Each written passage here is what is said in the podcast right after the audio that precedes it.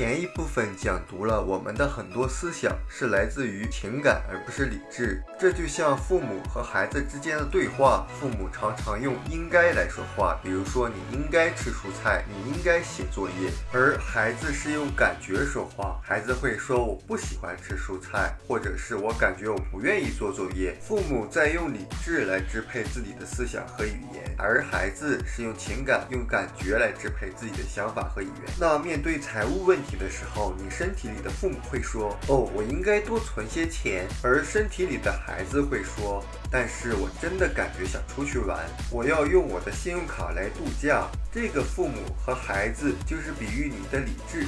和你的情感、你的感觉，但你发没发现有人在透支去消费？有没有人在用信用卡去度假？人们需要成熟起来。那从左侧象限进入到右侧象限的过程中，我们需要成为成年人，需要在财务方面成熟起来。我们需要用成年人。而不是父母或孩子的眼光看待我们做的事情，还有金钱和投资。什么是成年人？什么是真正的成熟？真正的成熟意味着你知道你必须要做什么，并且去做，即使你可能感觉并不喜欢做这件事。这个道理听起来是不是很简单？而在生活中，我却听到很多的所谓的成年人，他们是怎么表达？他说：“我感觉我不喜欢做这个事情。”你会发现，人们并不是真正的去了解自己。应不应该做这件事，而是凭自己的感觉去下结论、去做决定。经常会看到一些所谓的观点，说你要去找你喜欢的事情去做，但是在创业的过程中，你会发现创业成功所需要做的事情都不是自己喜欢做的事情。人需要重新养成一个习惯，去习惯于做那些大多数人不愿意做的事，去喜欢上做那些大多数人不想做的事，因为知道它能够给自己带来真正想要的那个结果，也就是它是自己必须要做的事情。我认为一个人应该去做。自己应该做的事，然后成功了后，才有资格去做喜欢做的事情。相信人们如果能够用自己的理性来控制自己的思想，而不是是用感觉来控制自己的思想。致富是很简单的事情，因为致富就是简单的事情，你重复去做就可以了。我现在在很多不同的场合会跟朋友说，不管你从事任何的行业，都一定要去关注建立自己的社群网络，这就是社群网络流量经济战略的其中一个很重要的点。我们从理念上、理论上和方法上进行了全面的阐述。但我知道，仍然会有一些同样听到这些信息的朋友会无动于衷，因为很多人的想法是基于他的感觉。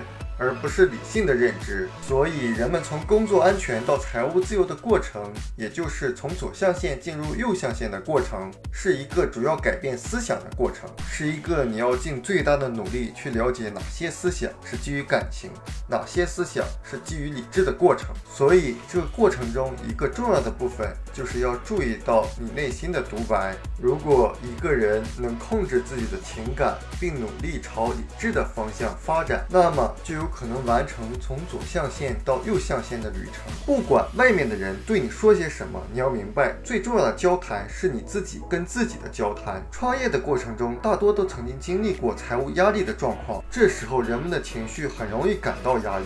情感很容易失去控制，这时候周围的人说你要找到一份稳定的、有保障的工作，听起来好像是很理性、很有道理。实际上，这样的话纯粹是受情感驱动，因为在理性上，我们都承认自由比安全更有意义。比如有人说我不能冒险，我要考虑整个家庭，必须找份安稳的工作。我能理解人们的想法和情感，因为我自己也曾曾经有过这样的想法，但是因为我。观察到了象限的另一侧 B 象限的收入和生活方式，我能充满信心地说，拥有财务自由是一种更为平和和安全的生活方式。